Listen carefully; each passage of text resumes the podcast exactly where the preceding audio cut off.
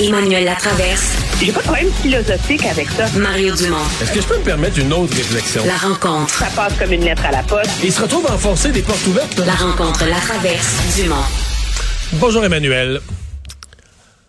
Bonjour. Quand on adhère à un parti qui a simplifié un peu le dossier du chemin Roxham, on n'a plus le choix de s'en tenir. au- on n'a plus le droit de, s'en- on n'a plus le choix de s'en tenir au vocabulaire établi là. Eh oui, pauvre Madame Fréchette, aujourd'hui, vraiment une mauvaise journée. Puis il y a des jours où des ministres ont des mauvaises journées, puis c'est de leur faute, tu sais, parce qu'ils maîtrisent pas leur dossier, on dit des niaiseries.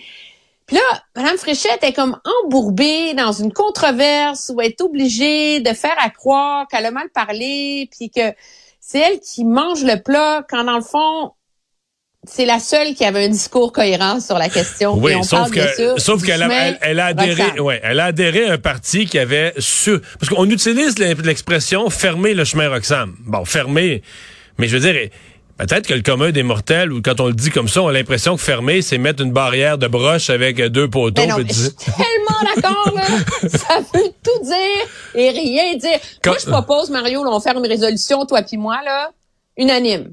Résolution unanime à Cube Radio. Peux-tu bannir, fermer le chemin Roxham du vocabulaire, là? et dire régler le problème, régler le problème du chemin Roxham, on peut dire ça. Ben oui. Fermer le chemin Roxham. Parce que ça, quoi, ça bâtir sonne, ça sonne comme mon père qui me disait quand on sortait les vaches dehors à l'époque. Ben, va fermer la porte. va fermer la barrière, pas que les vaches sortent, le petit fermer la barrière. Mais là, tu comprends, c'est que Non, mais c'est pas si simple que ça. ça, dire, ça elle, veut tout dire. elle a raison, elle a raison. Il y a d'autres chemins ailleurs. Les gens peuvent passer ailleurs. C'est pour ça qu'on non, parle mais- d'une négociation avec Joe Biden, c'est parce que c'est plus compliqué que juste mettre une, euh, une barrière sur le chemin là.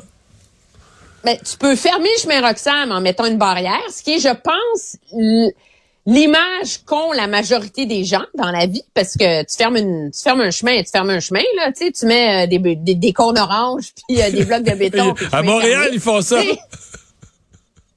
On est habitué. Ou tu fermes le chemin Roxham dans le sens que t'envoies la SQ, ça c'est la brillante idée du Parti québécois aujourd'hui, qui est dans un monde parallèle où le Québec est déjà souverain. Ou tu fermes le chemin Roxham dans le sens que c'est pas que tu le fermes, c'est que tu trouves une façon qu'il ne soit plus opérant.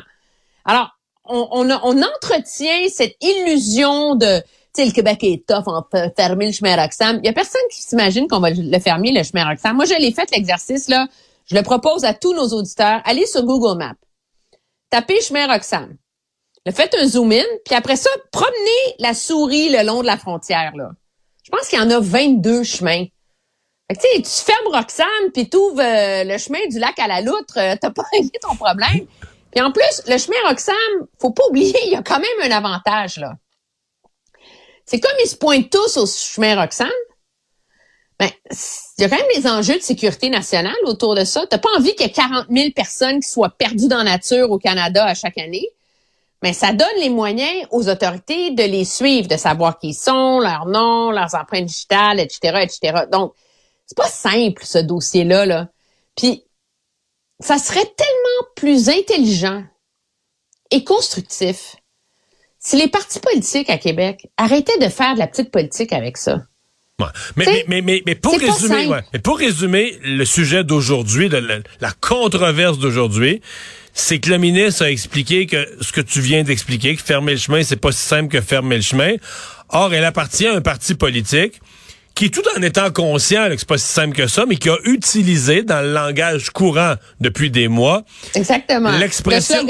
Le L'expression, le slogan voudrait fermer le chemin Roxham. Donc, elle, en ne l'utilisant plus, elle a été contredite.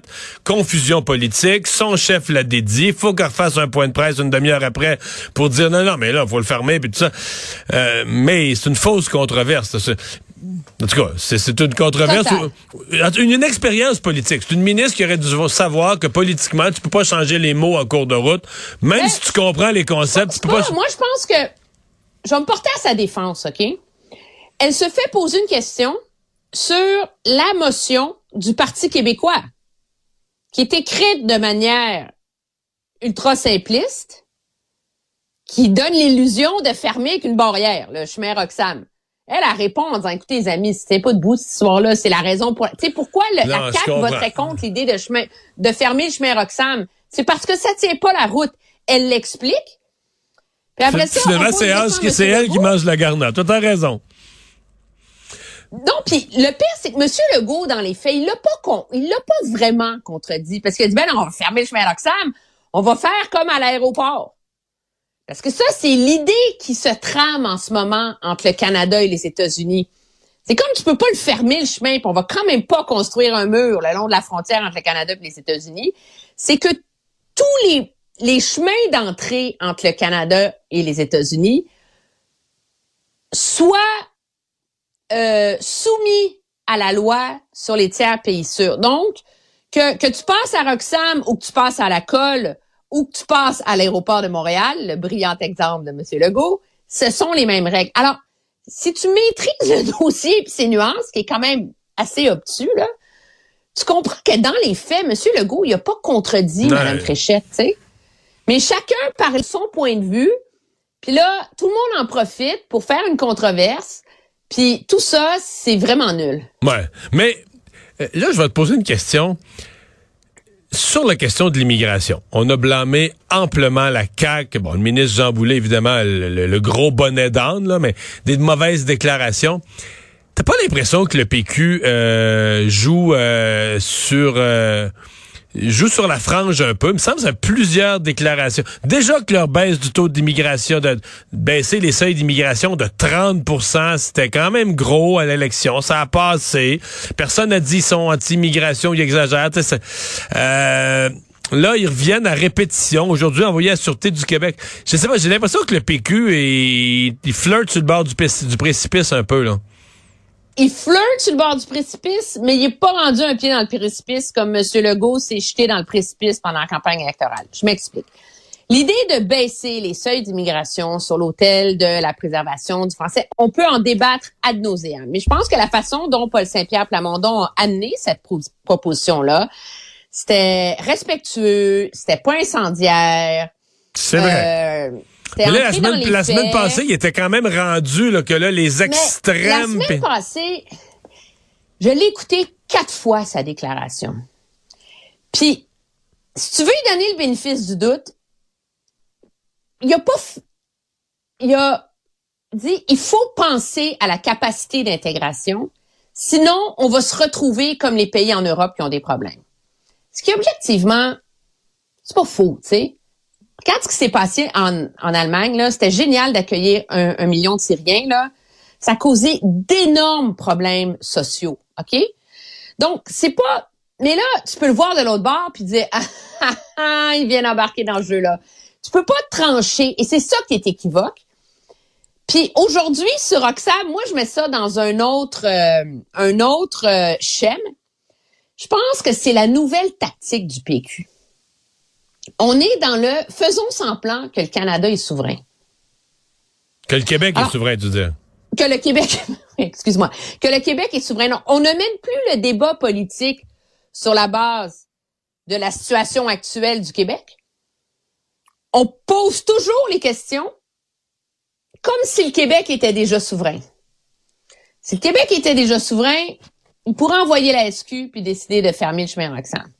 Puis il y a plein d'exemples de propositions qui font. Premièrement, l'histoire du serment, c'était entièrement basé là-dessus, on s'entend, leur logique et leur argumentaire.